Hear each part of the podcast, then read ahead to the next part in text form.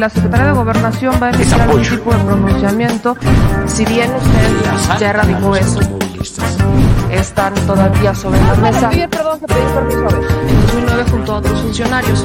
Eh, preguntarle, porque aquí... Los somos simplemente administradores de los dineros del pueblo.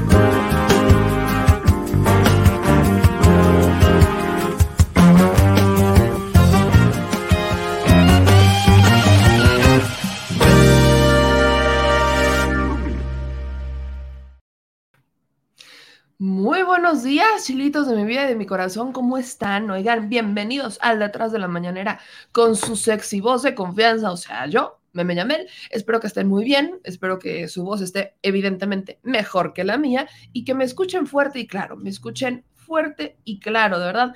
Espero que todos me puedan escuchar muy bien, porque hoy tenemos mucha información. El presidente inicia la conferencia de prensa lamentando la partida de una compañera de mil batallas, le diríamos nosotros, una compañera de mil batallas, también inicia la conferencia de prensa el nuestro presidente Andrés Manuel López Obrador con estos informes sobre salud, sobre educación, todo lo relacionado con el COVID-19, particularmente el canciller Marcelo Ebrard, por supuesto, hablando de cómo, este, cómo se maneja la estrategia internacional. Ya hay cambios, ya se empieza a implementar lo del entendimiento bicentenario, que es el plan que viene a sustituir este, el famoso Plan Mérida, este, recordemos que ahí el presidente Andrés Manuel López Obrador fue muy claro con que el plan Mérida no iba a continuar. Ese plan Mérida es el que permite que Felipe Calderón y Genero García Luna, junto con otros funcionarios, pudieran eh, hacerse de una muy buena operación, como la conocemos aquí, Rápidos y Furiosos, versión México, sin Vin Diesel, sin La Roca, definitivamente, o sea, sin las cosas buenas de, la, de Rápidos y Furiosos. Eh, pero bueno, las mujeres me entenderán. El asunto es que eh, pues se, elimina, se elimina por completo este, esta iniciativa Mérida y ahora tenemos entendimiento bicentenario, que de hecho el día de ayer ya estaban informando las autoridades que inician estas reuniones, estos grupos de trabajo, en donde recordemos que una de las cosas más importantes de entendimiento bicentenario es que van a estar informando constantemente, sino no solamente van a hacer lo que quieran y ahí nomás, sino que van a estar dando información constante. Entonces, la mañanera transcurre de esta manera tenemos un primer corte, la primera pregunta que le hacen los compañeros y de hecho de Contralina es relacionada con las elecciones del sindicato de Pemex. El día de ayer ya nos estaban mandando estas capturas de pantalla. Yo les soy muy honesta, no quise, eh, no, quise meterme como en, no, no me quise adelantar porque dije apenas están terminando, están haciendo los conteos, pero desde ayer el sindicato estuvo circulando una imagen en donde sería Ricardo Aldana el que habría ganado las elecciones. Y recordemos que Ricardo Aldana, pues es este el candidato, el gallo de Romero de Champs, tesorero del Pemex Gate. O sea, la neta es que estaban muy seguros. Y les voy a ser muy honesta, el presidente creo que también sabía que no iba a ser tan fácil que el sindicato cambiara, porque es la primera elección que tienen en años, es la primera elección que tienen en años. Y pues son priistas, este, o sea, el propio sindicato dice que son priistas, créanme, las mañas al interior del partido, o sea, al interior del partido sindical no iban a ser muy distintas a como las hemos visto en la vida real, el toman una capturita de pantalla, o sea, no, no, iban a ser tan distintas. Sabíamos, sabíamos que esto no iba a ser sencillo y el propio presidente lo advertía cuando me respondía la semana pasada, recordar que el presidente hizo alusión al, eh, a veces creen que perder está mal, porque perder no ganas, evidentemente, pero el presidente justo decía, a veces hay que perder para ganar. Entonces, aquí el presidente hacía mucha alusión al tema de hay que perder para entender y para ganar. Hablaba desde su propia experiencia y lo compartía para la oposición, pero también para el sindicato. Por eso les digo, pensar que iba a ser muy fácil que fueran a ganar eh, a la primera o por las buenas, no. Lo que ahora falta ver en el tema del sindicato es qué va a pasar, porque denuncias se acumularon. Yo estuve promoviendo muchas denuncias, a veces creo que el periodismo, eh, cuando es muy tradicional, es como de, pues yo ya cumplí con mi parte de investigar, y ahí la dejé, y yo no tengo por qué denunciar, hazlo tú. A veces siento que el periodismo se, se queda como a la mitad del camino y que perfectamente podría ir a denunciar cuando tiene los elementos, aunque no sea el primer agravio, podría perfectamente ir a denunciar Creo, esa es una opinión muy mía, que aunque efectivamente no es chamba del periodista, porque no es el agraviado en ir y denunciar, creo que puede estirar un poquito más la cuerda y hacer un poquito más que solamente publicar. En algunos casos, en otros casos no, todo depende de las circunstancias, pero en este sentido, volvamos al punto. Si no había denuncias, pues el centro de conciliación laboral no iba a hacer mucho. Por eso yo estuve presionando, porque les dije, hay que quitarle el pretexto a las autoridades de la denuncia. En la ausencia de denuncia, las autoridades la toman como si no hubiera delito y eso no es cierto. Así que vamos a profundizar un poquito en eso, pero creo que la parte más, este, digamos, polémica de la conferencia de prensa fue literalmente al cierre de la mañanera. O sea, ya que el presidente estaba respondiendo al compañero de, de Reforma, una pregunta que aquí también hemos expuesto, ciertas denuncias donde morenistas estarían vinculados con empresarios, aquí lo hemos expuesto, aquí no puede decir que no se lo dijimos, estamos hablando particularmente de Mario Delgado, el ahora candidato de Morena en Tamaulipas, Américo Villarreal, todos ellos han estado vinculados con eh, un empresario que fue asesinado el año pasado, este, los Carmona. Y el reportero se lo pregunta al presidente y el presidente dice que se investigue. Y de ahí agarra pal real. Porque no solamente dijo eso, sino muchas cosas que yo les he dicho acá. El presidente no es de las personas que se ande con medias tintas.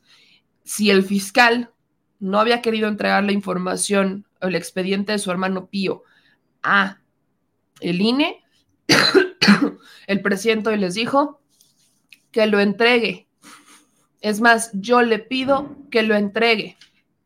Dos, el presidente sobre la casa en la que vive su hijo, que lo investiguen. No hay delito, que lo investiguen.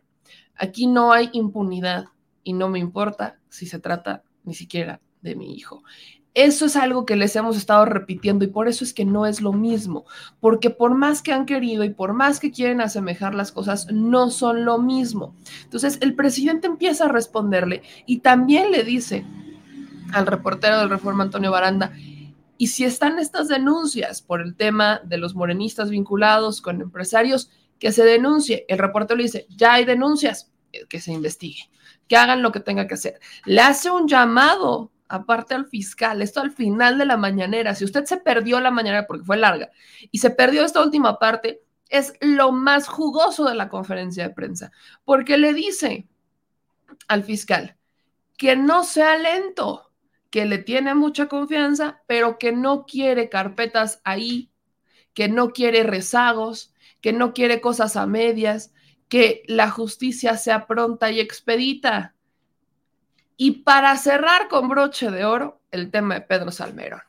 Leen la carta de Pedro Salmerón diciéndole al presidente que si el presidente consideraba, se hacía a un lado, daba un paso a un lado y ponía a disposición el nombramiento que le había ofrecido para ser embajador de México en Panamá y declinaba por todo el tema relacionado con las denuncias. El presidente ahora sí dice que ya tiene conocimiento de qué es lo que le dijo eh, la canciller de, Panamá sobre el nombramiento de Pedro Salmerón. Dice el presidente que la canciller de Panamá dijo que no estaban de acuerdo por el ITAM, por las denuncias del ITAM, y entonces el presidente hace alusión de, pues no estamos de acuerdo, pero va, ahora va Jesusa, nuestra querida Jesusa, se va de embajadora a Panamá. Son o sea, fue una mañanera que todo iba muy tranquilo, todo iba muy bien, todo iba muy bien. Hablamos de, de, cultura, hablamos de muchas cosas y entonces trácatelas. Querían conocer al presidente, ahí lo tienen. Ahí lo tienen. Querían conocer al presidente y ahí está. Se les dijo, se les avisó e incluso se les repitió. Así que vamos a empezar por partes y yo le pido a todas y a todos ustedes que me ayuden a compartir porque tenemos que ir diseccionando particularmente estos puntos relacionados con el sindicato de Pemex, el tema de las investigaciones que el fiscal como que había detenido, pero el presidente le dijo, ni le metas freno, ahí entregas expedientes y termina con el asunto de Pedro Salmerón. Una mañana era muy interesante. Si usted la vio completa, díganme en los comentarios qué pensó, qué piensa, qué opina y si no la vio completa, yo aquí le voy a pasar al menos estos tres fragmentitos. No se les olvide dejar sus likes, suscribirse y activar las notificaciones. Chulada de familia. A ver, Voy con sus comentarios, dice Leti Estrada, bien por Jesús Rodríguez, Coti Viera, sí, que se investiga a quien se debe investigar, pero que también castiguen a quien deba ser castigado. Exactamente. Em, nos dicen acá, lo último fue lo más interesante, estoy de acuerdo, estoy de acuerdo. Dice, un medio tamaulipeco informó que Mario Delgado Carrillo recibió 14 millones de dólares por la candidatura de Morena por Américo Villarreal. Esto, cuando hablamos de medios tamaulipecos, yo vamos a buscar a nuestra querida Marta Olivia, porque cuando hablamos de medios este, en Tamaulipas, están, pues muchos están vendidos al gobierno del estado.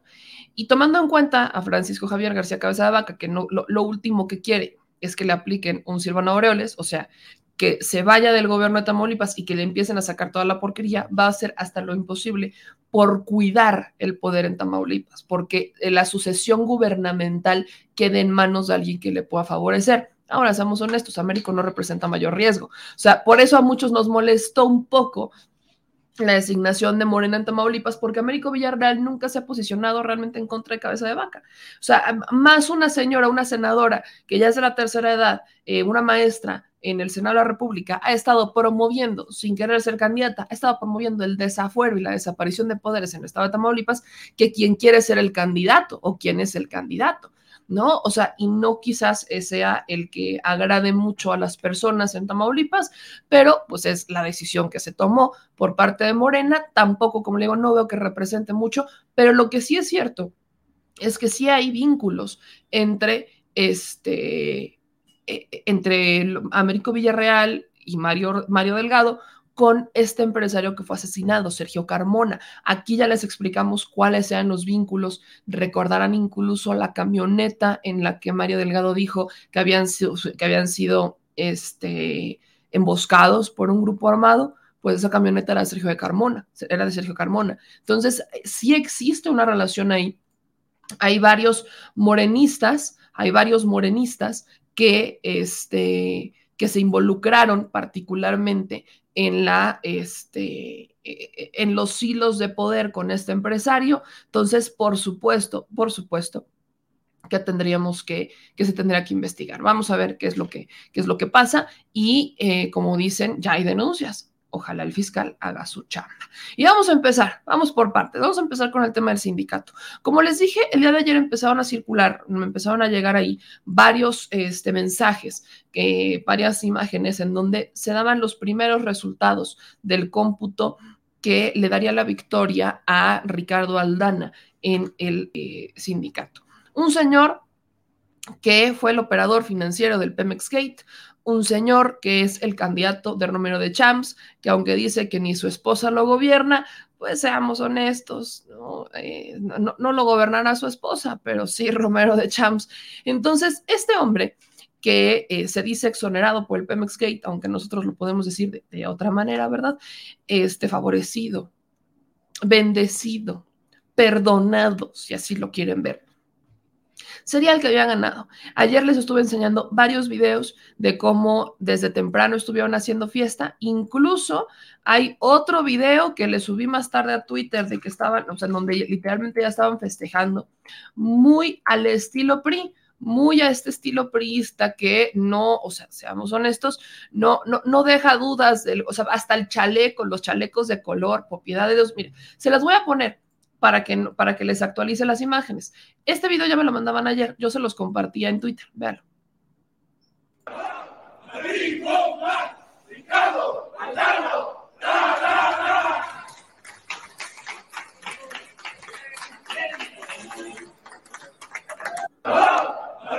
Y nomás todos los personajes. No, hombre, finísimas personas, todos ellos, ¿eh? finísimas personas. Ahí está Ricardo Aldana, sus amigos. No, hombre, ellos, o sea, ellos organizando una pachanga porque tenían una cierta certeza, una cierta seguridad de que iban a ganar. Ahora. Ahora. Dicho eso, aquí es importante mencionar que no está todo decidido.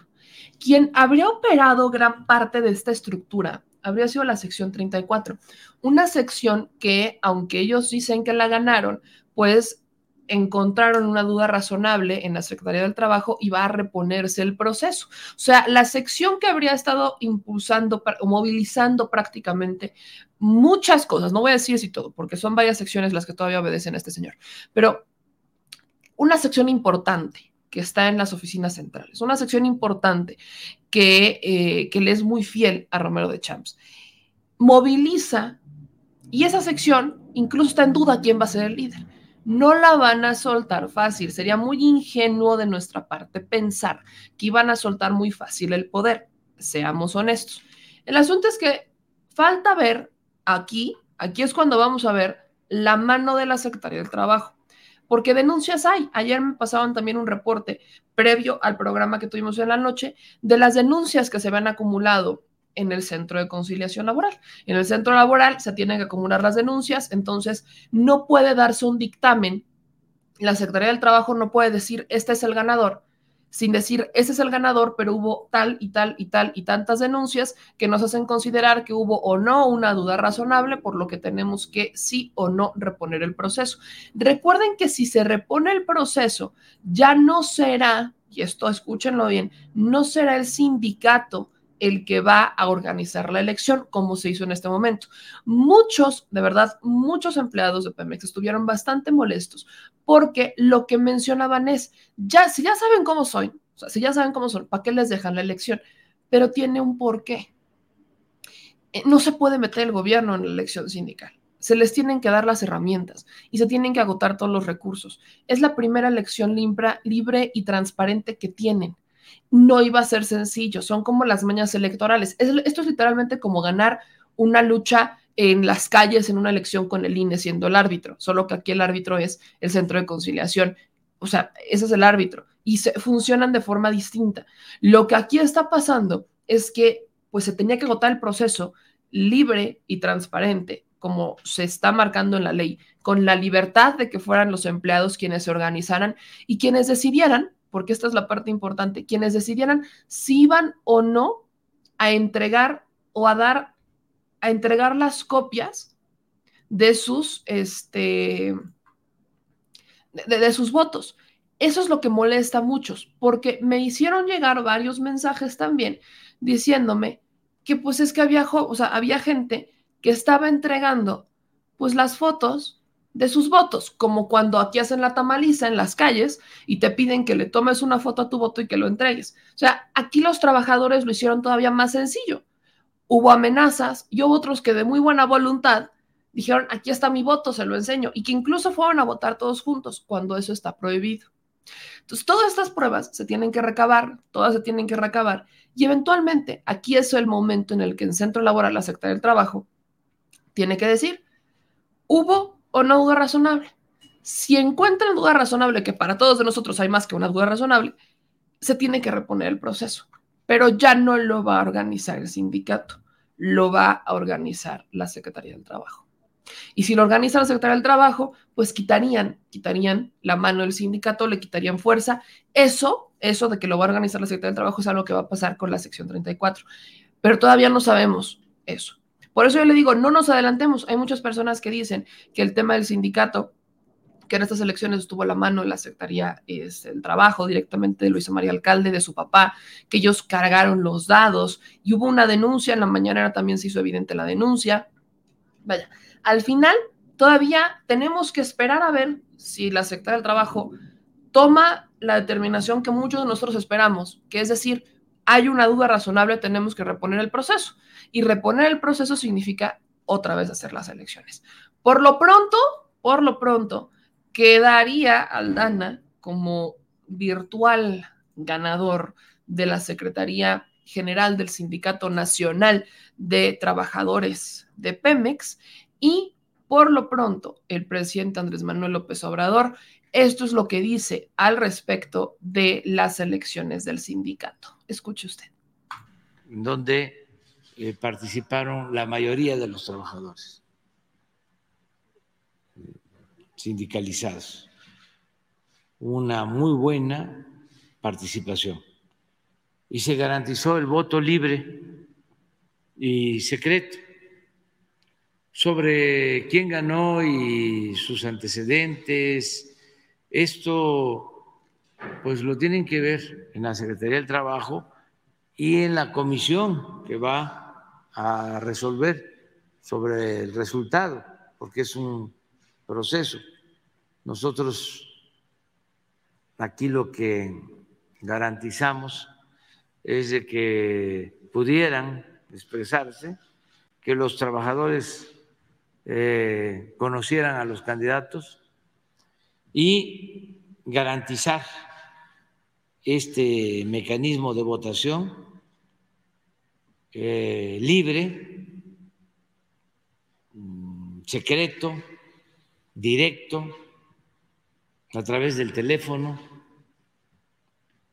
Esto nunca se había hecho, porque siempre los reunían y tenían hasta que mostrar su identificación, su ficha para votar. Pero ahora no fue así. Entonces, funcionó el sistema y las impugnaciones que se van a presentar, pues se tienen que desahogar en el órgano correspondiente y siempre con apego a la legalidad sin eh, beneficios para nadie, sin protección para nadie. Nosotros no tenemos candidatos. Antes eh, de aquí se decidía quién sí, quién no. Ahora no.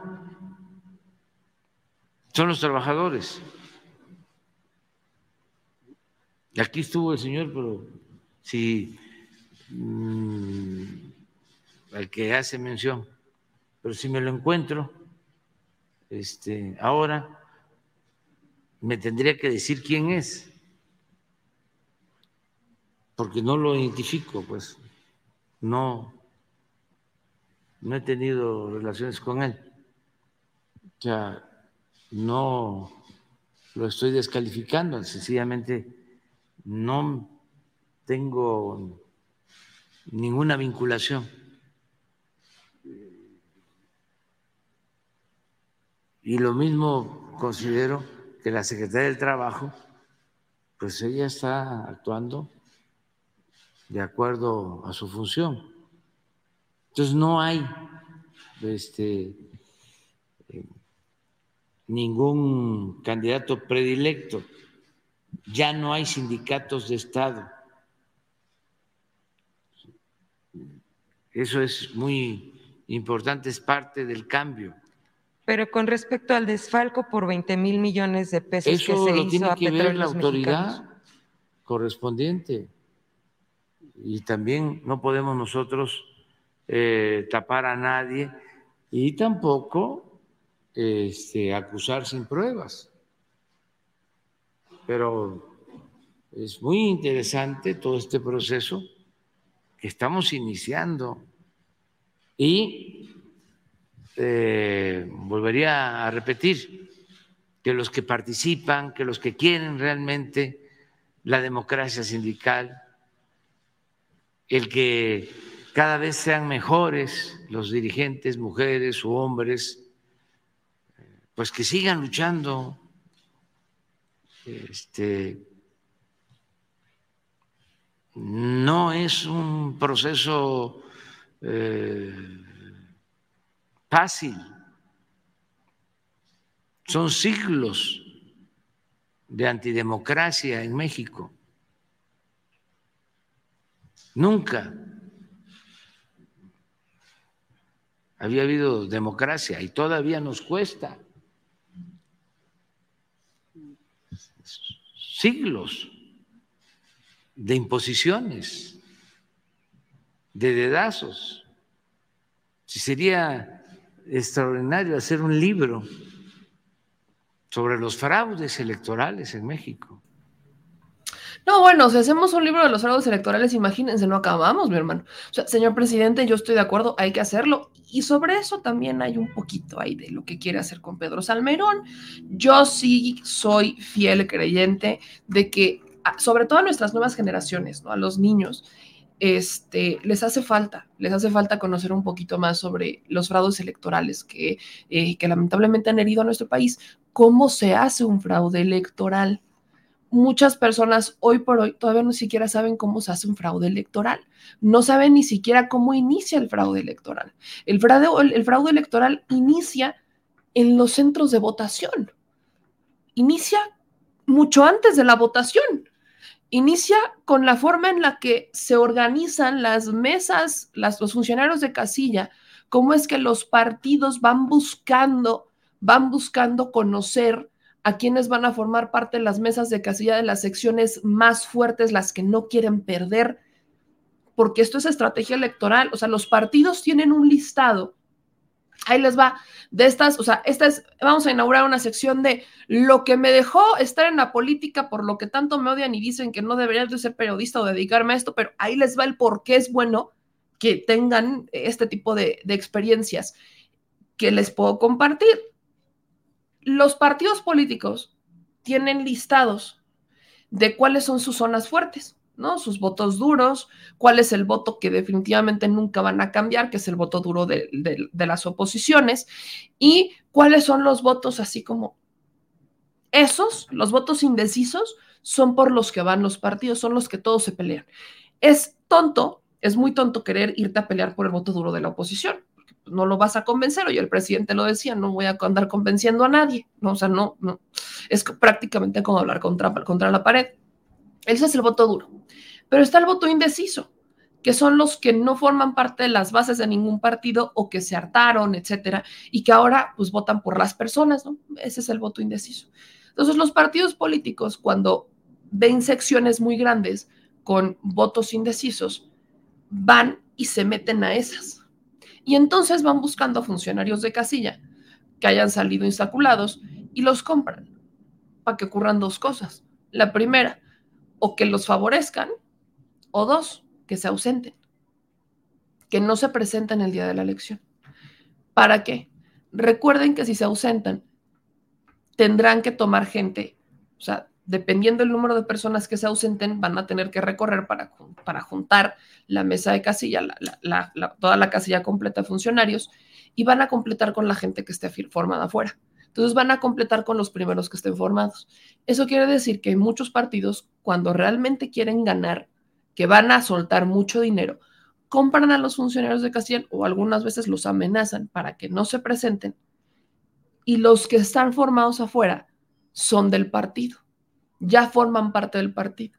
Entonces entran y son los propios funcionarios de casilla quienes ya van y ya inflan las urnas, las embarazan.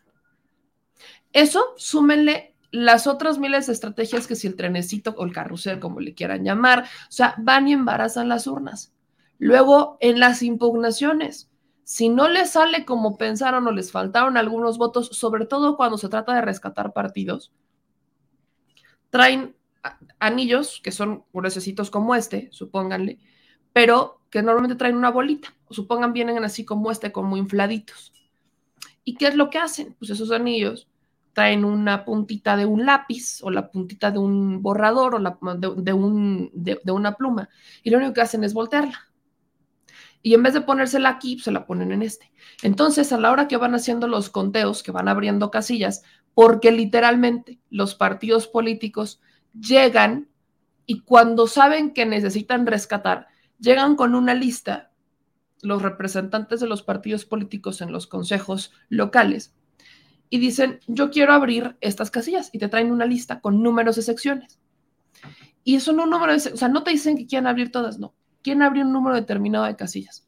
Y a la hora que la están abriendo y que van haciendo el conteo, para rescatar votos, sobre todo cuando van en coalición, lo que hacen es que empiezan a tachar los nombres de sus partidos para que no pierdan el registro. Así también le han hecho. Entonces, Todo esto es información importante que debería de conocer la ciudadanía porque a veces creen que los fraudes se organizan hasta arriba.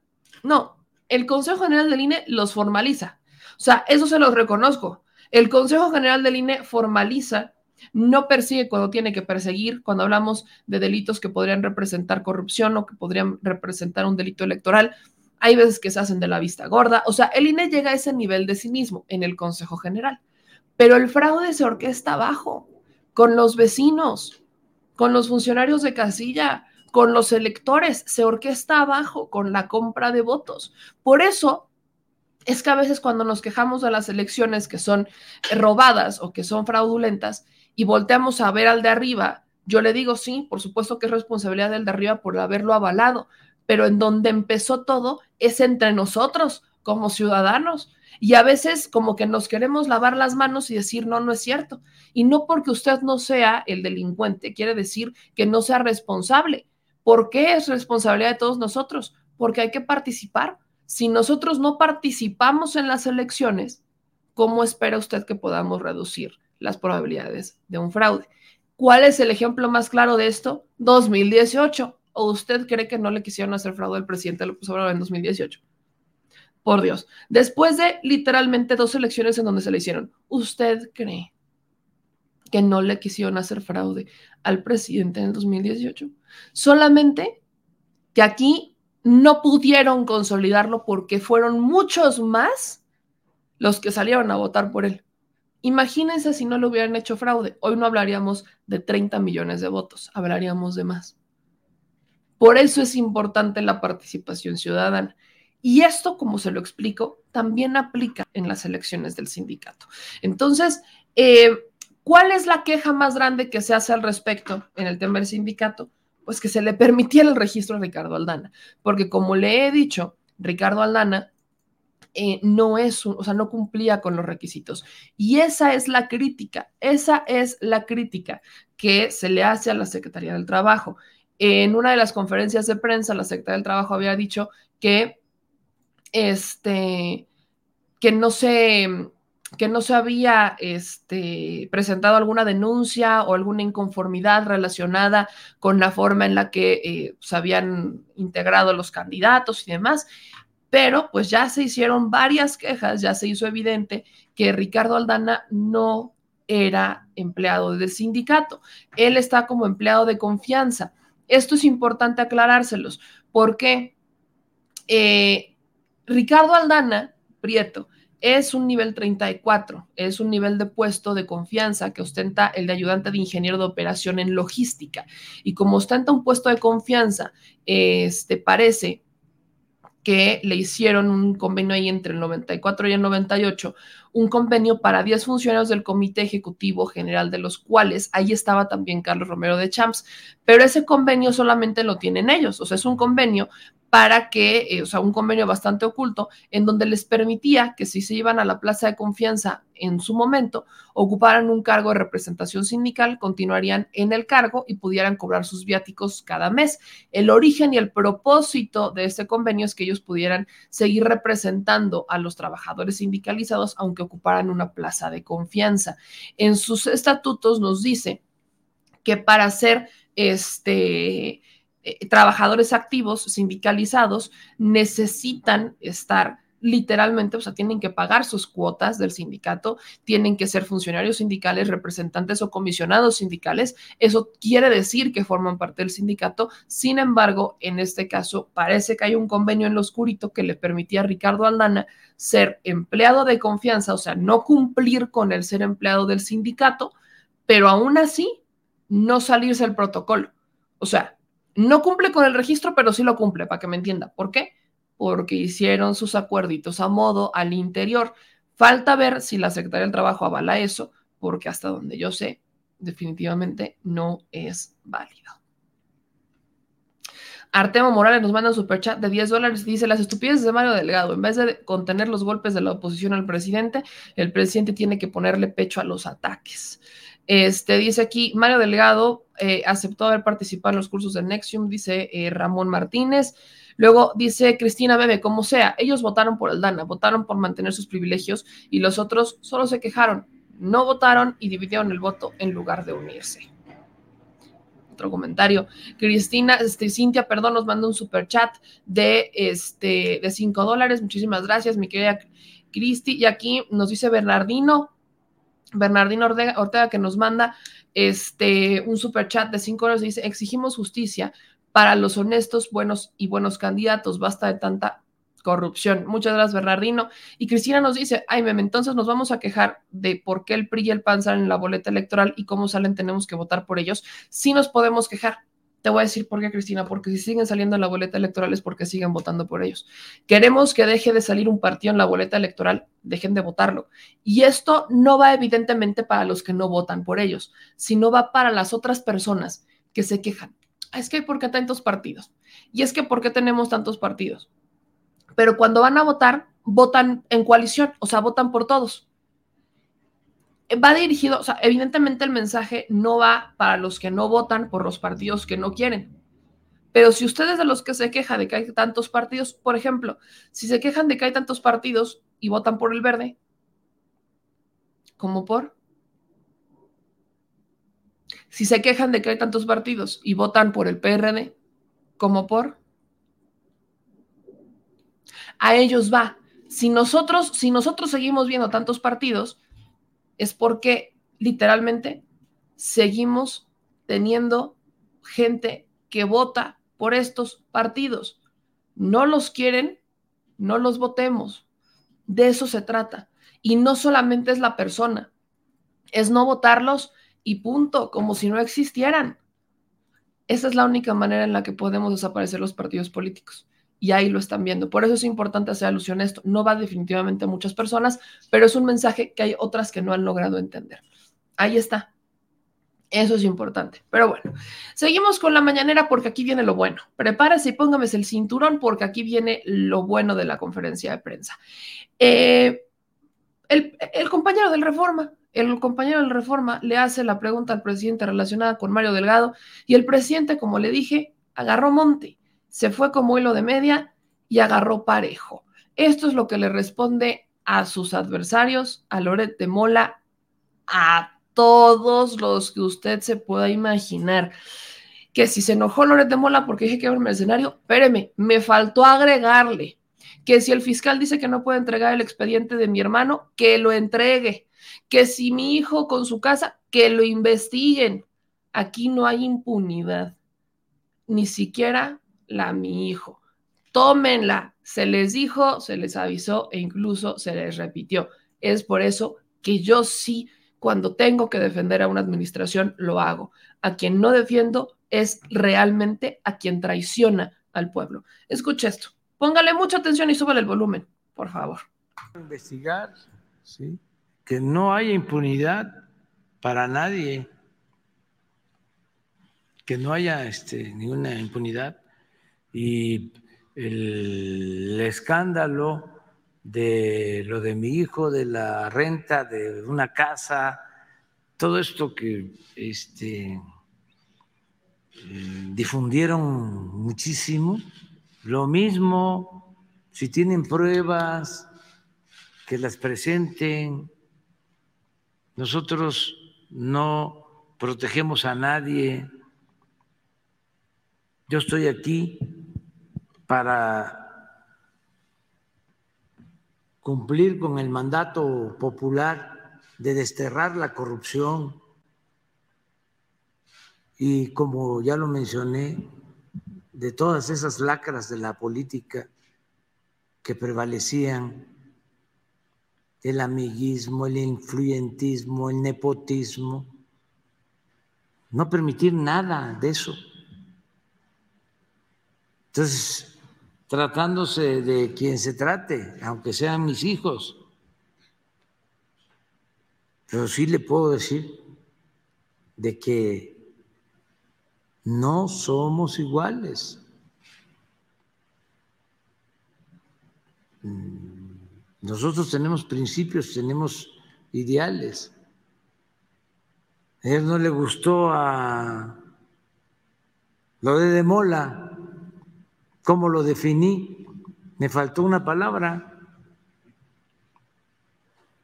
dije que era un periodista golpeador, mercenario, sin principios y sin ideales.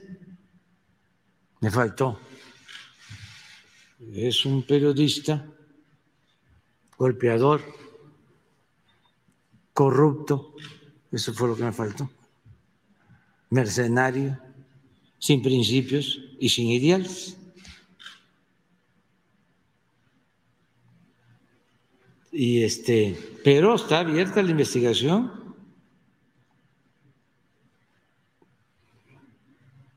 Eh, a ver, ¿de quién es la casa? Este, eh, ¿Qué contratos recibieron de Pemex? ¿Quién los autorizó? Pues no van a encontrar nada. Absolutamente nada. Pero el escándalo. ¿Quién? Este señor que acabo de definir, con otra finísima persona, Claudia X González. Tenemos diferencias de fondo. Imagínense, Claudia X González con lo de Mola, pues fueron los que instrumentaron toda la campaña en contra de los maestros cuando la llamada reforma educativa. Hicieron juntos hasta una película, un documental. Claro que tenemos diferencias, no coincidimos, pero en nada. Claudio X González, pues, pues son más salinistas que Salinas. Su papá fue asesor de Salinas. Se quedaron con empresas de la industria eléctrica, socios de Iberdrola, muy molestos con nosotros.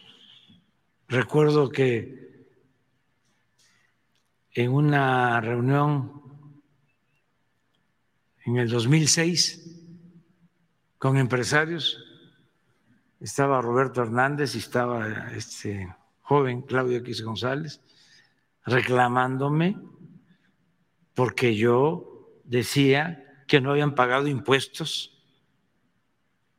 cuando vendieron Banamex precisamente. Y él, enojadísimo, o sea, no es nuevo, ellos participaron en el fraude del 2006 cuando impusieron a Calderón y les pagaron re bien. De lo que me acuerdo, les entregaron Aeroméxico. Después de la elección del 2006. Antes, en el 2000, Fox se le había entregado Mexicana a Gastón Azcárraga. Tenemos muchas diferencias y las vamos a seguir teniendo. Y qué bueno,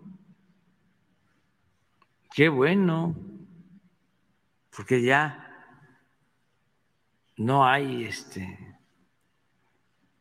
eh, medias tintas. Presidente, así como asegura que en el caso de su hijo no encontraría nada, metería las manos también al fuego por estos personajes de Morena ligados a este empresario. No conozco, no conozco esto, pero nada más por eh, información general, lo que viene del periódico de ustedes eh, lo veo eh, siempre con mucho cuidado.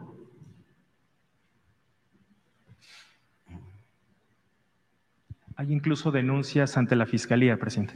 Pero es que ustedes este, eh, son defensores de la mafia del poder.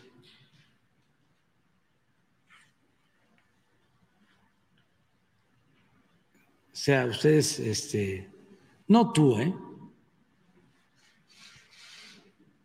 De los machuchones, estoy hablando. O sea, te han callado durante todo el tiempo que se dedicaron a saquear y de repente se convierten ¿no? en defensores de la transparencia, de la honestidad. Puede ser que haya algún escritor en su periódico profesional, objetivo, pero está difícil. ¿eh?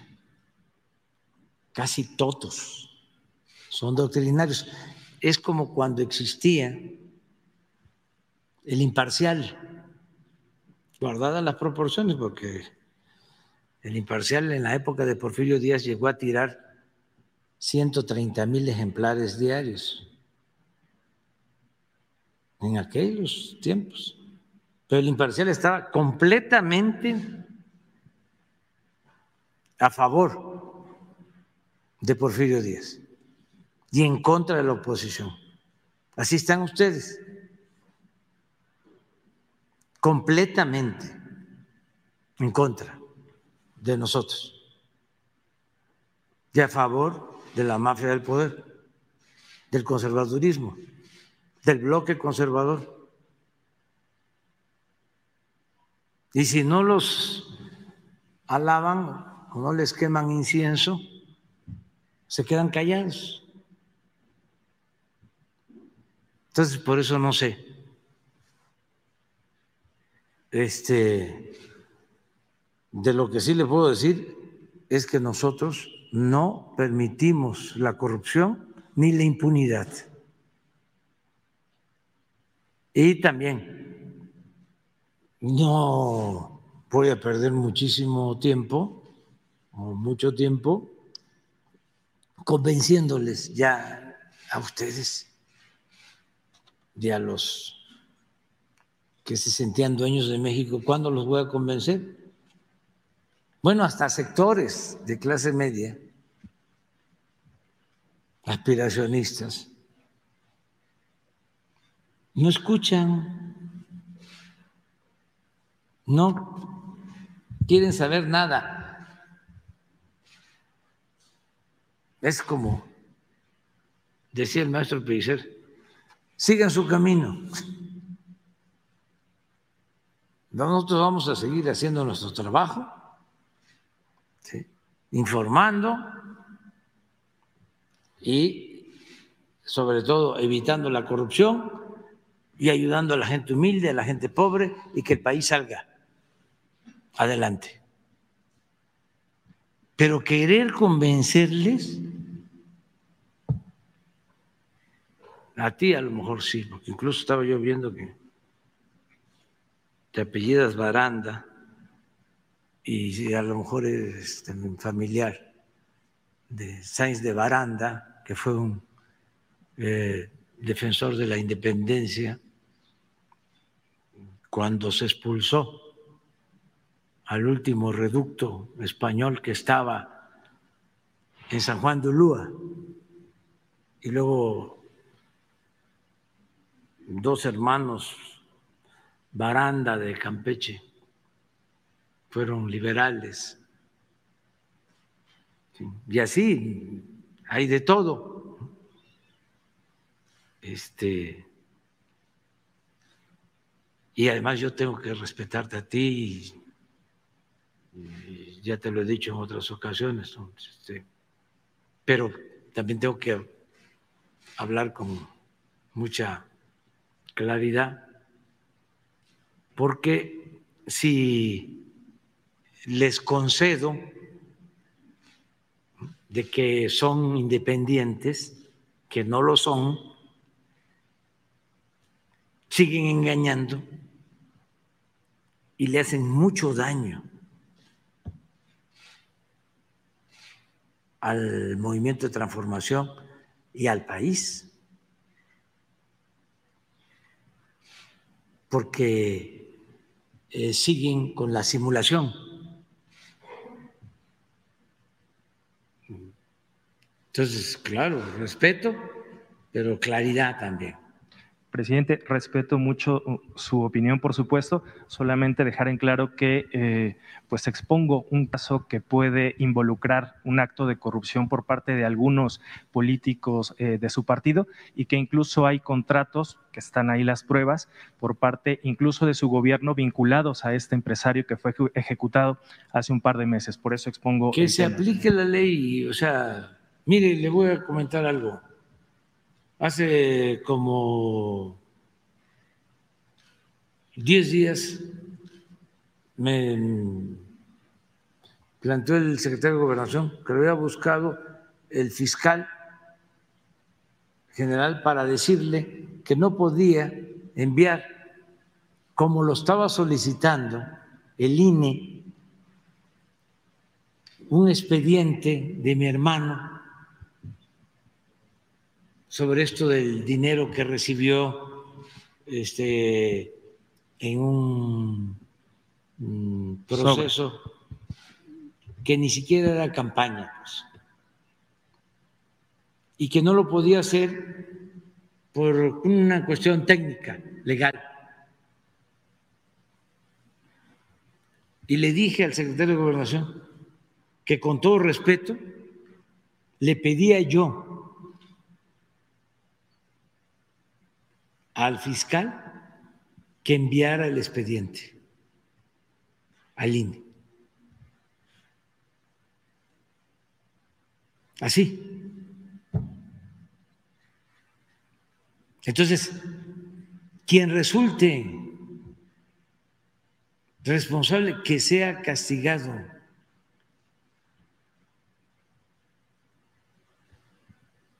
Eh, no fabricar delitos, pero no encubrir a nadie.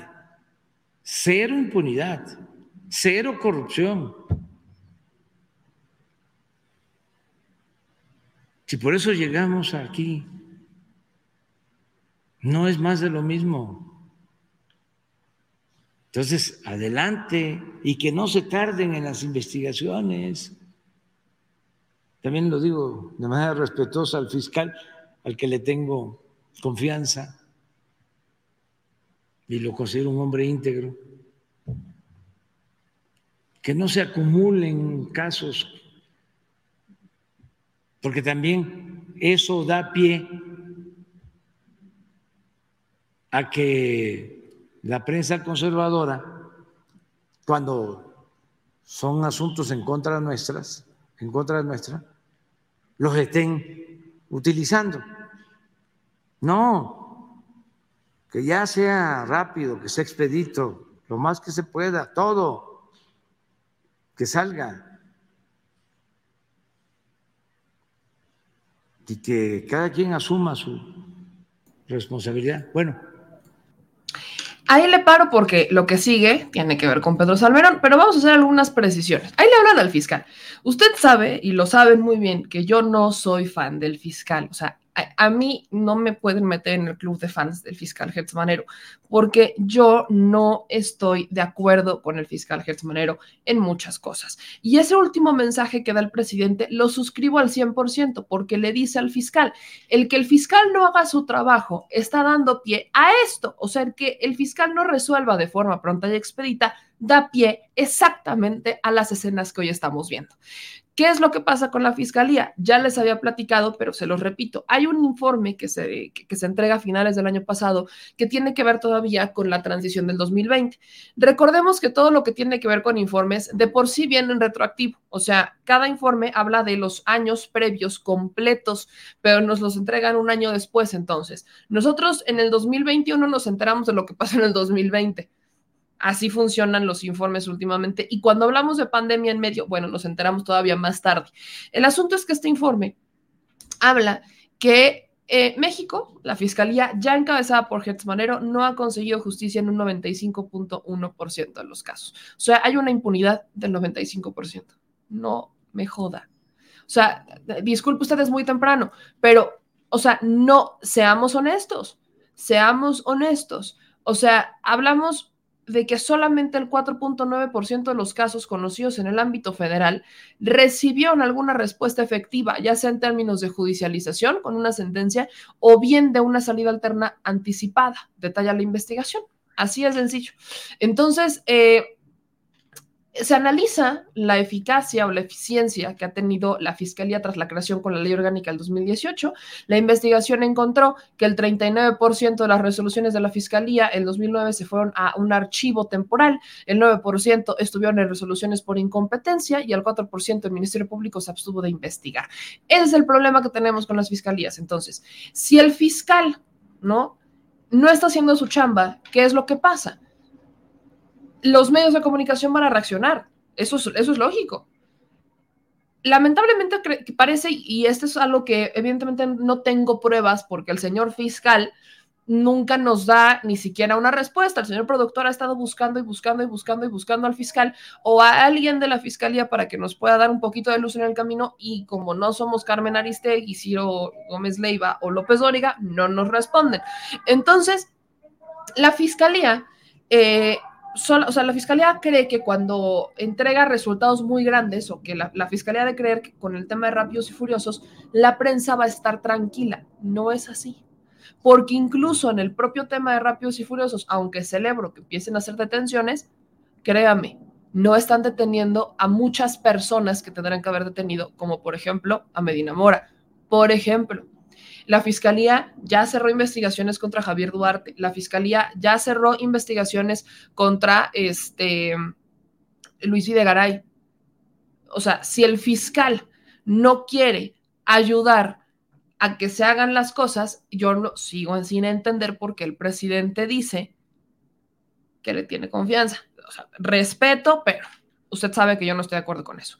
Pero tiene toda la razón el presidente con lo último que menciona el que el fiscal no esté resolviendo de forma rápida, pronta y expedita las denuncias que le llegan, está haciendo, le está haciendo el caldo gordo. Entonces, eh, con el tema de su hijo, no es la Casa Blanca. Ayer nos aventamos el programa, hicimos las diferencias, se los explicamos. No, no es la Casa Blanca, no la esposa del hijo del presidente no trabaja en esta empresa, no, la empresa no es dueña de, este, de la propiedad en la que vivieron entre 2019 y 2020, porque aparte, aparte, esa no es la casa en la que viven actualmente. O sea, la casa en la que viven actualmente es una casa que tiene un valor de 7 millones de pesos, es una casa en la que ya viven desde el 2021, no es la casa en la que vivieron en el 2019 y 2020, que era propiedad de un funcionario que ya ni siquiera trabaja. La empresa ayer se deslindó y dijeron a mí ni me volten a ver, nosotros no tenemos nada que ver con eso. Si no logran entender las diferencias, como dice el presidente, pues no nos vamos a poner aquí a, explicarles, ¿verdad? O sea, ya está muy, ya está muy de más, ya está muy de más. Pero en el caso en el que me detengo un poquito es con el del hermano porque Pío López Obrador sí ha estado intentando que se cierre la investigación. Ahí sí. Pío López Obrador, contrario a lo que hace su hermano, lo que ha estado haciendo es ampararse para que no se entregue las carpetas de investigación. O sea, aquí hablamos de un Pío en contra de Andrés Manuel. O sea, Pío López Obrador está en contra de Andrés Manuel López Obrador porque Pío está haciendo una cosa y el presidente está pidiendo que se haga exactamente la contraria. Así que aquí, por supuesto, yo lo he dicho, yo tampoco estoy de acuerdo en que Pío López Obrador quiera que se que es ampararse por todos lados y que no se investigue. Es un asunto que ya tiene mucho tiempo, es un asunto que el Instituto Nacional Electoral no investigó tenía que haberlo investigado. Y además es un asunto que hoy viene a querer como sacar eh, fibras eh, pasadas se tiene que investigar. Para eso requerimos una fiscalía. Así que es por eso que el exhorto que siempre se hace en este tema es la fiscalía. Si la Fiscalía General de la República no empieza a reaccionar y empieza a hacer el trabajo que tiene que hacer, vamos a seguir teniendo estas denuncias y vamos a seguir teniendo este tipo de actuaciones, porque la única que puede sancionar es la Fiscalía. Es la Fiscalía. No hay delito con el hijo de AMLO, pero que lo investiguen. Quiere salir de dudas, que se presenten las denuncias y que se, y que se investigue. El fiscal ha investigado, pues hay que ver si se presentan las denuncias. En el tema de Mario Delgado, que se investigue, que lo investigue la fiscalía. Yo solamente le quiero decir que muy calladito, muy calladito, pero el que sí está haciendo su chamba es la Secretaría de la Función Pública. La Secretaría de la Función Pública, que como ustedes saben, no conocemos mucho, como que nos quedamos muy este, por ahí calladitos, porque desde que ya no está Irma Erendira Sandoval en la Secretaría de la Función Pública, ya no es tan mediático lo que pasa dentro de la institución, pero la Secretaría de la Función Pública ha estado destituyendo y ha estado emitiendo sanciones importantes en contra de funcionarios y exfuncionarios que han permitido que se dieran ciertos contratos. Eso sí lo ha estado haciendo la Secretaría de la Función Pública. De hecho, les quiero buscar el último comunicado que no tiene mucho que manda la Secretaría de la Función Pública relacionado particularmente con estas denuncias que le platico. O sea, hubo denuncias que llegaron a la Secretaría de la Función Pública investigando relacionadas con esta empresa a la que habrían este, eh, boletinado por entregar tarde, por aparte, o sea, entregar tarde, este, aquí está, ¿no? La Secretaría de la Función Pública este, emite ciertos comunicados para fortalecer, es más, aquí lo voy a buscar. Está en la función pública. Eh, ha estado emitiendo ciertos lineamientos de ejercicios de austeridad, este, ejercicios también relacionados con sanciones aquí quiero sacar todos los que tengo, porque la Secretaría de la Función Pública efectivamente es la única que dentro de la administración pública puede sancionar o puede este, sacar, vamos a dejarlo así, puede sacar este, ciertos, este, puede sacar a personas ¿no? De la, del propio servicio público por hacer un ejercicio indebido de este, del poder y demás. O sea, es, la Secretaría de la Función Pública quien lo puede hacer. Les voy a buscar este último, pero, por ejemplo, este, aquí la Secretaría de la Función Pública, les comparto esta parte, emite nuevos lineamientos, los nuevos, nuevos lineamientos, aquí están, para fortalecer la defensa de sus resoluciones ante tribunales, porque esto es importante. Hay resoluciones que emite la Secretaría de la Función Pública en donde sancionan o boletinan a una empresa, la empresa se ampara y entonces logra a través de tribunales que le revoquen la suspensión, por ejemplo. Eso es lo que pasó con cierta empresa de ventiladores de, este, del IMSS, ciertamente. Déjenme buscarla a ver si encuentro aquí la última en donde la Secretaría de la Función Pública este, ha capacitado a contralores internos y demás, pero aquí está. La Secretaría de la Función Pública inició 316 procedimientos de responsabilidad. Se presentaron 24 denuncias ante la Fiscalía Especializada, ¿no? Y esta Secretaría de la Función Pública ha mencionado que dentro de todos estos procedimientos se han imputado la Comisión de Faltas Administrativas no graves. En 67 se imputó la Comisión de Faltas Administrativas graves. Hay procesos que ya fueron resueltos y demás. Pero, pero, esta parte es importante porque si no vemos a una secretaria de la función pública que no hubiera este, inhabilitado o que no funcione, ¿qué es lo que pasa? Y volvemos a topar con el fiscal. La Secretaría de la Función Pública puede inhabilitar y puede presentar denuncias, pero si no fortalecen su mecanismo para fortalecer estas denuncias y para que no le echen abajo el tema de los tribunales, no sirve de nada la Secretaría de la Función Pública.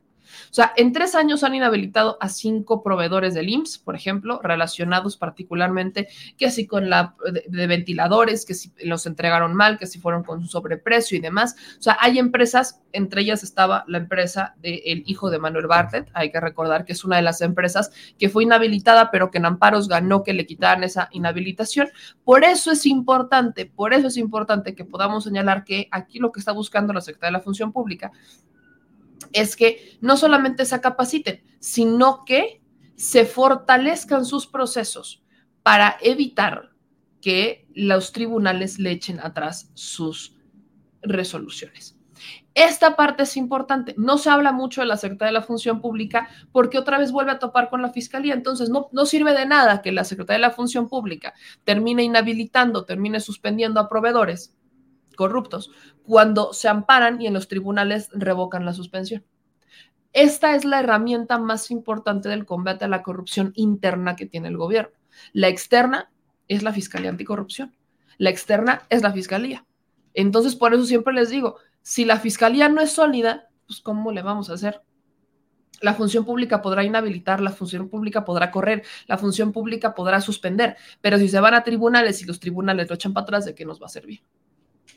Es por eso que esta parte es importante. Les voy a buscar la última resolución que nos entregaron, pero el pasado 13 de enero la Secretaría de la Función Pública emitió nuevos lineamientos para una estrategia de defensa contenida en un proyecto para que se presenten recursos de revisiones ante los tribunales y que se contemple una ley de general, una ley general, más bien cambios en la ley general de responsabilidades administrativas con motivo del procedimiento de responsabilidad administrativa por faltas graves contra personas servidoras públicas, el cual se promueve en un plazo de 10 días. O sea, la Secretaría de la Función Pública está buscando que se hagan para acá. Eso es lo que está importante. Ahora, Voy con algunos comentarios antes de irnos con el último, con el último este tema de hoy, que nos dice, por ejemplo, aquí Antonio de la Rosa Meme. Según tú, ¿en qué están poniendo contra las cuerdas a Loretti y a los adversarios? La casa está ahí, el nombre del dueño está ahí, basta hacerle caldo al gordo al presidente. Pues sí, Antonio, pero este, la casa está ahí. Yo te vuelvo a preguntar, ¿cuál es el caso de corrupción, Antonio de? Yo, o sea, yo vuelvo a preguntarlo, ¿cuál es el caso de corrupción?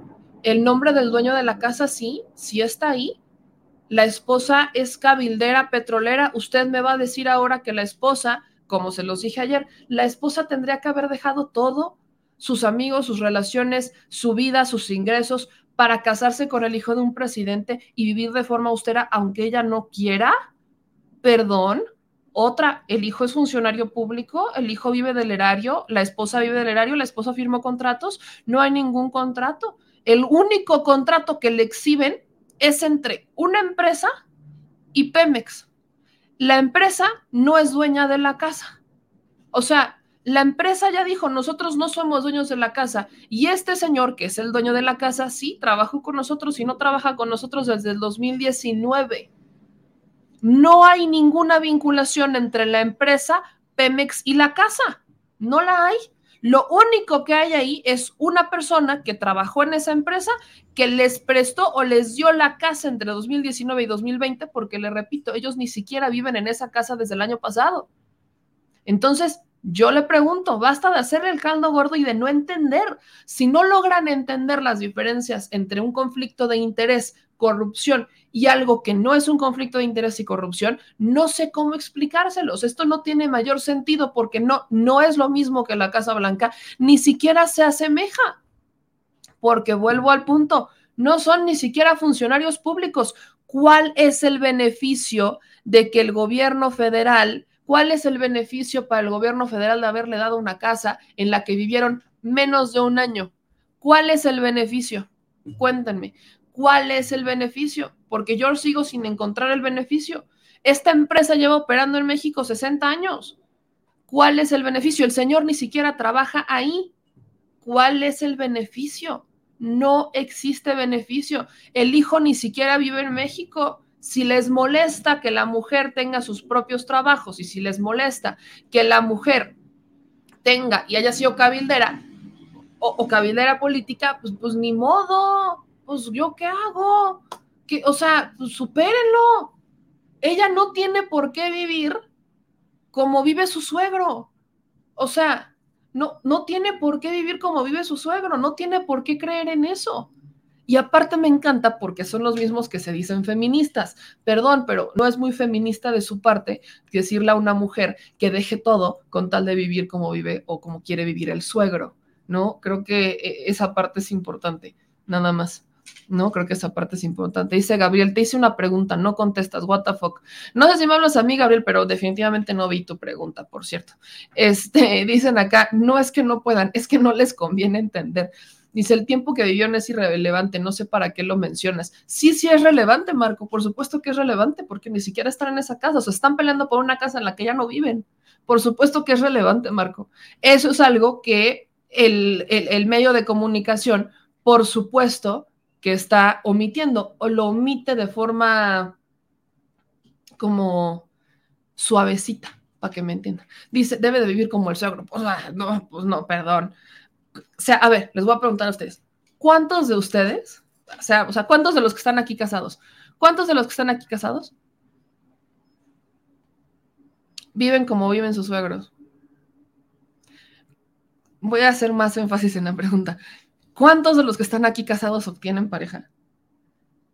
Le hacen caso a lo que dicen sus suegros. No, nomás, o sea, nomás quiero preguntarles eso, ¿cuántos? ¿Cuántos? ¿Cuántos? Yo nomás les pregunto, ¿verdad? ¿Por qué? No, o sea, nomás, o sea, es como dudita al calce, o sea, ¿cuántos viven como sus... Me quedo con la respuesta de Adrián Montemayor. Nadie en su perra vida. De nada. Ahora, vámonos con el último tema que tiene que ver con Pedro Salmerón. El tema de Pedro Salmerón este fue más mediático todavía porque eh, los titulares, los titulares empiezan a decir, eh, feministas logran tumbar, feministas logran tumbar este nombramiento de Pedro Salmerón.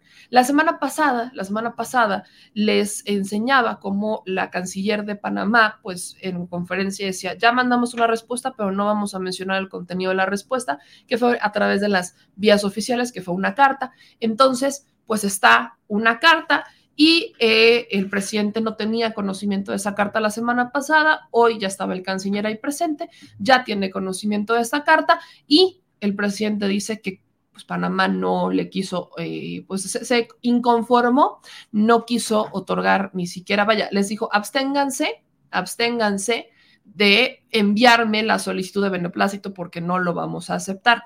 Ante eso, el gobierno no tiene nada que hacer. O sea, si un país dice que no le va a otorgar el beneplácito y te está avisando antes de que lo mandes, pues no va a haber manera. O sea, no, no, no, hay, no hay manera porque pues el país no te está dando chance de que esa persona pueda estar en territorio, en su territorio nacional y no hay otra forma, así que tienes que cambiar. Pero aunado a esto, el presidente presenta una carta y es la carta de eh, Pedro Salmerón. Lee la carta de Pedro Salmerón y Pedro Salmerón pues también decide hacerse a un lado por estos nombramientos, pero el presidente advierte, además de que avisa que será Jesús, este, nuestra querida senadora Jesús eh, Rodríguez quien se va a Panamá, que no creo que ahí la vayan a hacer de, de a todos, soy honesta, no creo que le vayan a decir que no a Jesús, ya a estas alturas que le digan que no a Jesús, pues sería bastante eh, irónico, ¿verdad? Pero bueno, eh, se iría a Jesús y el presidente dice que va a buscar, quizás, o probablemente, que Pedro Salmerón forme parte del archivo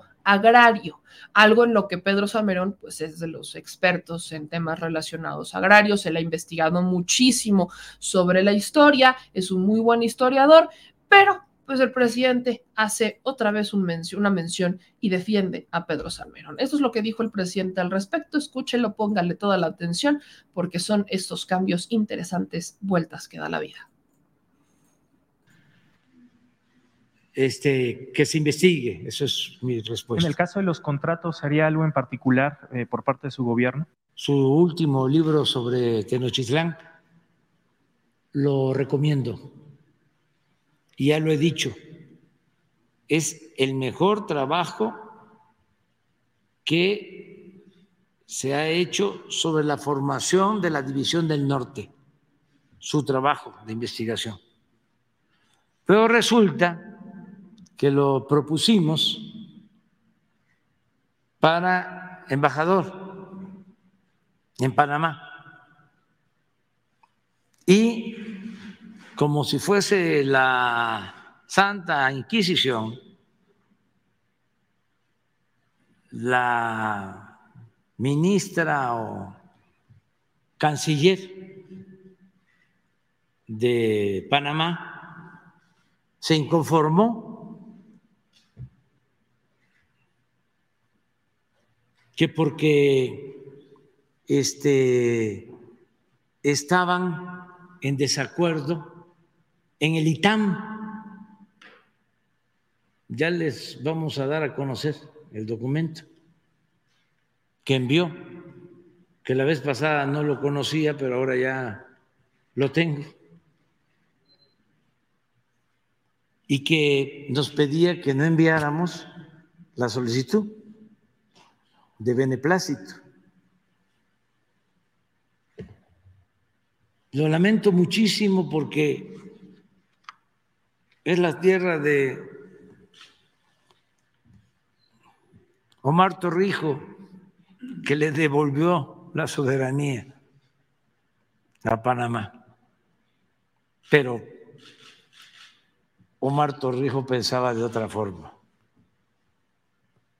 Y ahí les recomiendo el libro al que mencioné, que se llama El General, que hizo Graham Greene, ese gran escritor inglés,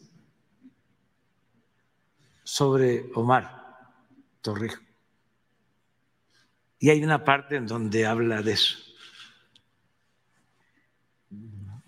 de cómo este, se convierten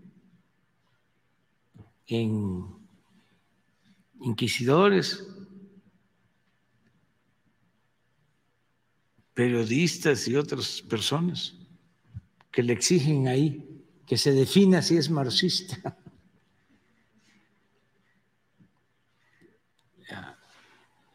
Se lo recomiendo ahí a la, con todo respeto a la canciller. Pero nos mandó una carta Pedro, porque se hizo un escándalo. Imagínense si no existe una denuncia formal, nada más por la campaña de linchamiento encabezada por Denise, ¿cómo se llama la señora? Dereche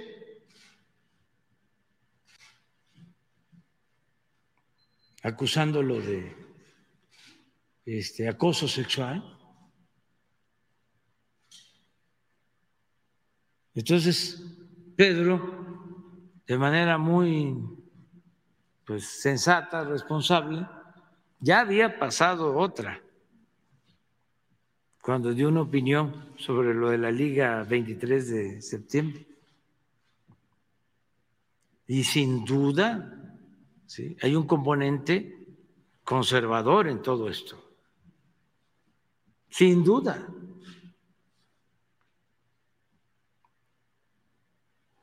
Entonces me envió una carta, ¿no la tienes? Y ya este, vamos a buscar la forma, a ver si no se enojan los conservadores de utilizar los conocimientos de Pedro en otro campo. A mí me gustaría que nos ayudara mucho en todo lo que eh, son archivos. Me importa mucho dejar este, bien eh, terminado, eh, protegido, porque desde el temblor, está mal el edificio, conservado el archivo agrario. Y él es especialista. Eh, me gustaría que fuese mi asesor para hacer en presidencia una historia para los jóvenes sobre los fraudes electorales en México. Sería buenísimo. Todos los fraudes, cuando menos 100 años de fraudes. Del fraude a Madero, 112 años para acá. O cualquier otra actividad histórica que él este, quisiera ¿no? aceptar, porque también, pero nos, me mandó esta carta. Tú lo puedes leer, de favor. Sí, con permiso. Sí, eh, la carta está fechada en Guadalajara, Jalisco, el 30 de enero del 2022. Dice, licenciado Andrés Manuel López Obrador, presidente constitucional de los Estados Unidos mexicanos, presente. Muy estimado señor presidente, En estos días recuerdo los de septiembre de 2019, cuando un texto mío fue descaradamente tergiversado para suscitar un linchamiento mediático contra mi persona, similar en intensidad, aunque inferior en vileza, al que, desató la propuesta que hizo usted para designarme embajador de México en Panamá. El actual linchamiento ha rebasado nuestras fronteras, justo cuando la política exterior mexicana ha tomado un nuevo liderazgo en América Latina, actualizando nuestras mejores tradiciones de defensa de la soberanía y los principios de no intervención y autodeterminación de los pueblos. Esa es la política de su gobierno, señor presidente. Un gobierno durante el cual muchas de las demandas históricas del movimiento feminista se están volviendo realidad. Resaltemos a guisa de ejemplos, la resolución de la Suprema Corte de Justicia de la Nación sobre la interrupción legal del embarazo, la aprobación de la ley Olimpia y la paridad de género en su gabinete. Al convertirse la propuesta de mi nombramiento en un tema de género y política internacional, he creído pertinente, señor presidente, hacer como en 2019. Si usted cree que lo mejor para México y para el gobierno que usted preside es que yo dé un paso de costado, pongo a su disposición mi declinación al cargo que me ofreció. Agradezco sus palabras y su defensa. Su amistad y su confianza son para mí mucho más importantes que cualquier cargo o empleo. Nunca los busqué. Los acepté fue para los acepté fue para servir a la República y a un gobierno que pese a que está transformando al país y cuenta con el 70% de la aprobación popular, o justamente por eso, despierta la ira de quienes se beneficiaron de la corrupción, los privilegios ilegales y las injusticias del antiguo régimen. Permítame hacer un paréntesis. Sobre estas dolorosas acusaciones he reflexionado y callado durante meses. Ahora empezaré a escribir sobre los temas relacionados contra mi persona y mi dignidad, tomando en cuenta los aspectos fundamentales que hoy debaten mujeres y hombres, llamando a construir nuevas masculinidades. También escribiré pronto sobre los aspectos jurídicos y políticos de este debate. Quedo, como siempre, a sus órdenes, reafirmándole la seguridad de mi aprecio personal y mi lealtad al proyecto que usted encabeza con firmeza, inteligencia y sensibilidad sin par. Atentamente, eh, doctor Pedro Salmerón Sanginés, historiador. Y ya está, y ahí está. Entonces, eh, el presidente dice que va a presentar una propuesta para Pedro Salmerón, en donde pueda formar parte de eh, el archivo agrario, pero además de, o sea, el presidente provocando, pues, presidente provocando, provocando, porque, pues dice, es más, no lo querían allá, pues ahora lo tengo acá y bien cerquita, para hablar de corrupción. Este, y de los fraudes electorales, ¿no? Y este, propondrán a la senadora Jesús. Poner a la senadora Jesús como eh, embajadora de México en Panamá. Yo no creo, yo no creo, le soy muy honesta, yo no creo que, vayan a decir que no en el caso de, de Jesús. ¿Cuáles son las credenciales que tiene? Bueno, Jesús es eh, una muy buena artista, senadora, es, un, es una exponente cultural muy importante en México. Eh, defensora de los temas agrarios, defensora de las culturas indígenas, defensora de la comunidad LGBTQ, o sea, es una activista y luchadora social de muchos años. Este, creo que definitivamente eh, es, Jesús puede ser un muy buen perfil. Pero solo para reafirmar en el caso de Pedro Salmerón, ¿cuál es el problema más grande que llevo acá? Y no es la primera vez que hablamos de esto. El presidente refiere a que no hubo denuncias formales. ¿Qué es lo que pasó? Bueno, la otra parte dice que pues sí intentaron hacer las denuncias, pero que la universidad los frenó. No es la primera vez que escuchamos que una universidad frena denuncias en contra de cualquier maestro. De hecho, ese es un gran problema. Las universidades con tal de no perder el prestigio, esto se me hace muy ilógico, pero bueno, las universidades con tal de no perder el prestigio que tienen o de que no se ponga en duda, toman decisiones eh, a puerta cerrada. ¿Cuáles son las decisiones? Renuncian los maestros o más bien acuerdan, llegan a estos acuerdos donde hay una renuncia de un maestro y la denuncia no procede porque el maestro ya no está. Eso ha pasado con muchas universidades, no solamente con el ITAM, con el ITAM, con el SIDA, en la UNAM, o sea, ha pasado en muchas universidades en donde tenemos este escenario.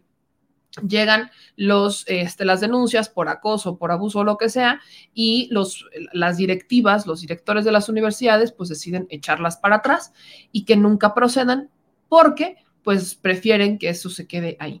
¿Cuál es el problema de esto? Que nunca sabemos si la denuncia es cierta o no, porque nunca, nunca pasa el proceso. O sea, ese es el problema, que a esas alturas no sabemos quién es culpable o es inocente porque la universidad prefiere poner su prestigio por, por frente en vez de, o sea, y a mí se me hace ilógico, le voy a ser honesto. ¿Qué mayor acto de prestigio podría tener una universidad que cuando le llegue una denuncia lo investigue y eventualmente deslinde responsabilidades y castigue a quien tenga que castigar? O sea, ¿qué mayor acto de prestigio? O sea, le soy honesta, como alumna, como mujer, como joven, y yo, díganme los que son padres, incluso las, desde la perspectiva de los padres, no les dará una mayor seguridad. No, si ustedes pudieran elegir este, inscribir a sus hijos o inscribirse en una universidad, no les daría una mayor seguridad una universidad que tenga los pantalones de que reciba una denuncia, hace un proceso limpio y deslinda responsabilidades y descubre quién es el culpable y quién es el inocente. ¿No eso daría mayor prestigio? Bueno, pues las universidades piensan muy distinto. Y como piensan muy distinto las universidades, nunca sabemos qué pasó pues eso es, exactamente el tema en el ITAM relacionado con Pedro Salmerón, que el ITAM dijo, pues ya no está, no puedo hacer nada, ya no está. Y eso lo han hecho en muchas otras universidades. ¿Cuál es el tema también? Que yo preguntaría a quienes han impulsado estas denuncias, como por ejemplo a Denise Dresser, ¿cuándo va a impulsar? O yo no, es que yo no vi, y corríjanme porque yo nunca vi que Denise Dresser se inconformara cuando Gabriel Cuadri fue candidato a diputado. Nunca vi que dijeran, un acosador no será diputado relacionado con Gabriel Cuadri. Avísenme si lo mando porque se me pasó verlo. Se me pasó verlo, no, no lo topé, porque a quien también han acusado en universidades de ser un acosador es a Gabriel Cuadri. Entonces, nunca vi. Y eso es lo que se le cuestiona a Denise Dresser. Esa es la Santa Inquisición que para unos sí muy un violador no será gobernador o un violador no será no sé qué, pero para otros les pasa de noche, les pasa de noche, no se acuerdan. ¿Alguien ha visto si Denis Dresser se ha posicionado por el tema de Ismael García Cabeza de Vaca, que siendo senador estaba chateando buscando una mujer, acosándola? ¿Alguien sabe si dijo en ese momento Denis Dresser, un acosador no será senador? No, no lo vi, por eso es que existe esta hipocresía de personajes como Denise Dresser, que para unos sí y para otros no. Es como el INE. Cuando les conviene, entonces sí lo son, y cuando no les conviene, entonces no. Y que no me venga con eso de que no, de que, de que hay que, de que solamente se tiene que cuestionar el poder, porque Gabriel Cuadri es diputado y tiene poder. Y este, Ismael García Cabeza de Vaca es senador y tiene poder. Que no me vengan con que nada más al poder presidencial, porque ninguna regla ni de periodismo ni de academia dice que solamente tienes que cuestionar al poder federal. En ninguna dice, jamás. Entonces, que no me vengan con esos actos de hipocresía, porque es justamente, justamente lo que se tiene que empezar a denunciar. Ese es el problema. Así que avísenme si la señora también se inconformó con el tema de Cuadri o, si no, porque yo lo que hoy no veo es que sean parejos. Y lo único que no creo que sea tan complicado que se les está pidiendo es quítense la máscara. Si no van a ser parejos, entonces, pues sean claros al menos. Ya sé que ninguna de las dos va a pasar y que sueño de forma guajira, pero bueno. Chilitos, hasta aquí quedamos con el detrás de la mañanera. Es muy importante para nosotros que obviamente se suscriban y activen las notificaciones. En la noche vamos a seguir dando seguimiento a todo el tema relacionado con el sindicato de Pemex. Hasta el momento pues seguimos sin la confirmación de la Secretaría del Trabajo, que es la que hace falta, pero pues al inicio del video van a poder encontrar toda la explicación relacionada con el tema.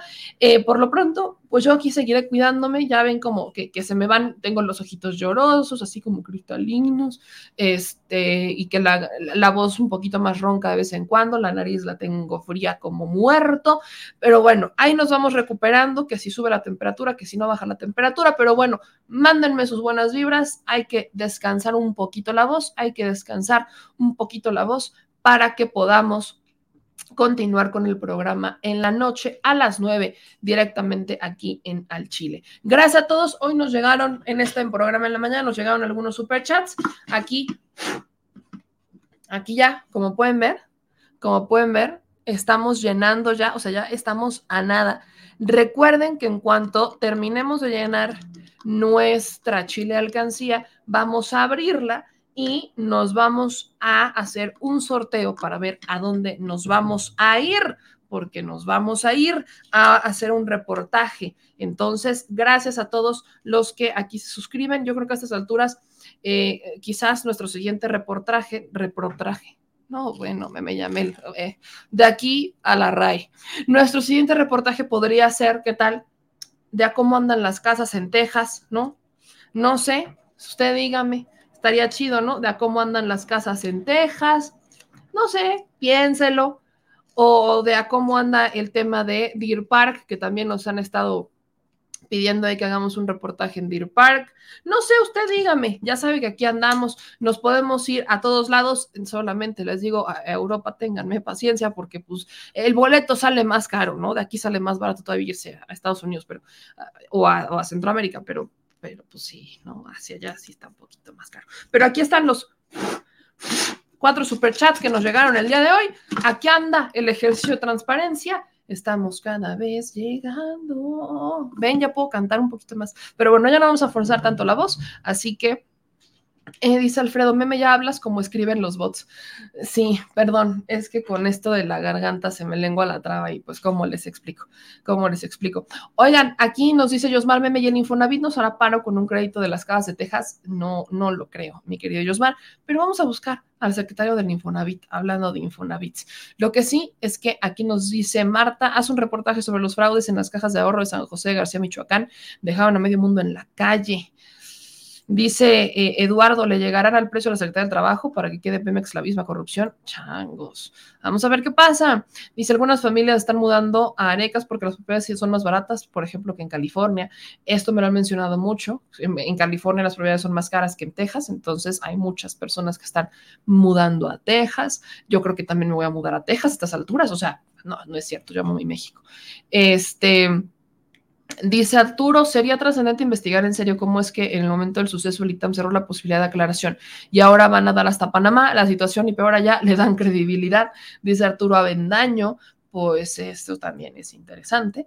Este dice, que Dios moderadores, dígale, veme que tome manzanilla con cáscara de limón. No, hombre, mi hermano, ya me hice como 40 de manzanilla con anís, limón, miel, con, ¿cómo se llama esta planta? Este, Bugambilia. Ya le iba a decir berenjena, no, no esa no. Eh, gracias a JP que nos manda también un super chat de 10 dólares. Aquí lo ponemos. Aquí nos dice JP un super chat de 10 dólares. Muchísimas gracias. Aquí ya lo estoy anotando. Gustavo Flores dice: Sí, vamos a Rosario. Eh, Rosario Central, venía acá, la vas a pasar muy bien. Gustavo Flores, eh, pues que sí, que sí. Este, tequila, tía meme. Tequila, ¿cómo tequila? Son las 12 del día, como tequila. O sea, deje que vean las 12 con uno y tal vez hablemos de tequila, pero ahora no. Bueno, eh, Mapachín dice, también en Texas están mudando muchos antivacunas porque hay varias comunidades que no se quieren vacunar. Un buen punto. Propolio. Propolio. Eh, meme, eh, como el presidente aún enfermos no dejan de trabajar admirable, pero reposa lo más que puedas. Pues le voy a hacer acaso a mi querida Araceli y nos vamos a trabajar a la cama. No lo voy a invitar porque eso es acceso restringido. Lo que sí es que estén pendientes de nuestras historias, estén pendientes de nuestro TikTok y estén pendientes de todos nuestros comentarios y de nuestras benditas y maravillosas redes sociales. Les mando un abrazo, gracias a todos por preocuparse, por mandarme tan bonitos mensajes, tan buena vibra y quédense en casa si pueden, si no, cuídense mucho, por favor, no se... Eh, no se confíen, pues, no se confíen. Y gracias a todos por sus mensajes, gracias a todos por el correo. Hay que seguir diciendo las cosas aquí, al Chile. Y no, no es albur, hay que decirlas como son, al Chile. Yo soy Yamel, nos mandamos un abrazo a la distancia, les mando un beso y aquí ando, miren con, con mi tacita que me regalaron mis Chile fans allá en Nueva York. Miren, aquí está, de Central Perk. Muchas gracias a mis chilitas hermosas. Les mando un beso. Nos vemos a las nueve de la noche en este espacio, en este es espacio. Aquí nos vemos. Les mando un beso, los dejo con el clima porque si no me regañan y ah, vienen vientos fuertes. Por eso les digo, nos esperamos otros seis minutos y ya podríamos empezar a hablar de heladas. Por lo pronto, no se me emocione. Aquí está el pronóstico del tiempo. Téngalo. El Servicio Meteorológico Nacional de la Conagua le informa el pronóstico del tiempo.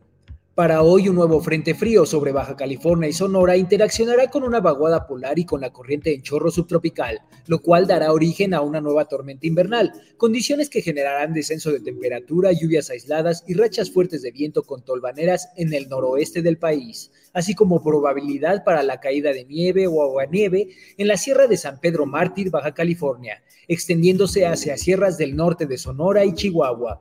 Asimismo, una línea seca sobre Coahuila y un canal de baja presión extendido sobre la mesa del norte ocasionarán rachas fuertes de viento con tolvaneras sobre el noreste y norte del territorio nacional.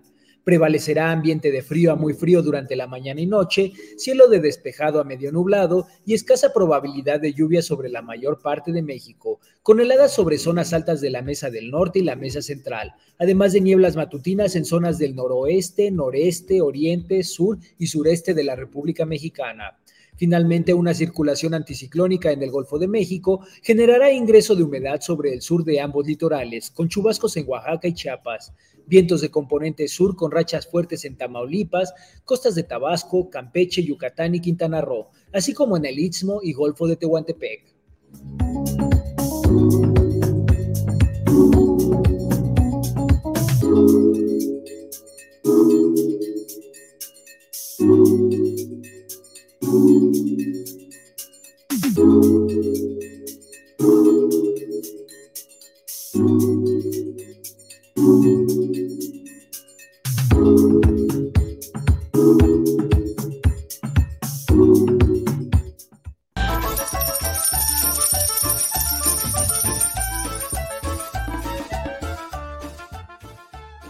Chile. Recuerda que una forma de apoyar nuestro proyecto e impulsarnos a generar más y mejor contenido es a través de los superchats en nuestras transmisiones en vivo. Solo tienes que dirigirte al recuadro donde escribes mensajes, darle clic al símbolo de moneda, colocar los datos de tu tarjeta bancaria, el monto a donar y de forma inmediata se verá reflejado en un recuadro de color con el mensaje de tu preferencia. Otra manera, por si no nos alcanzas a ver en vivo, es ir a la descripción de nuestro video de YouTube, darle clic a la liga de PayPal y repetir el proceso como en los superchats. Ese recurso llegará directo a nuestra cuenta bancaria. En Facebook también puedes apoyarnos de forma mensual. En el inicio de nuestra página encontrarás el botón Quiero colaborar. Ahí podrás adquirir una membresía que nos impulsará a seguir combatiendo la infodemia desde esta plataforma. Y si eres de los que no confía en la tecnología, puedes hacer un depósito o transferencia a nuestro número de tarjeta Banamex, desde cualquier establecimiento, banco y hasta tu aplicación móvil. Anótalo. El número es 4766-8415-9203-0897. Recuerda, esto es completamente voluntario y es una forma de apoyar e involucrarte más con este proyecto independiente. Hazlo tuyo y comparte.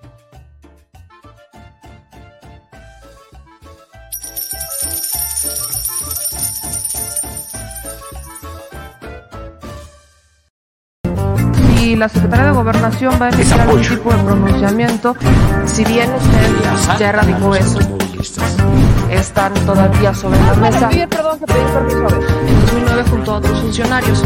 Eh, preguntarle, porque aquí... somos simplemente administradores de los dineros del pueblo.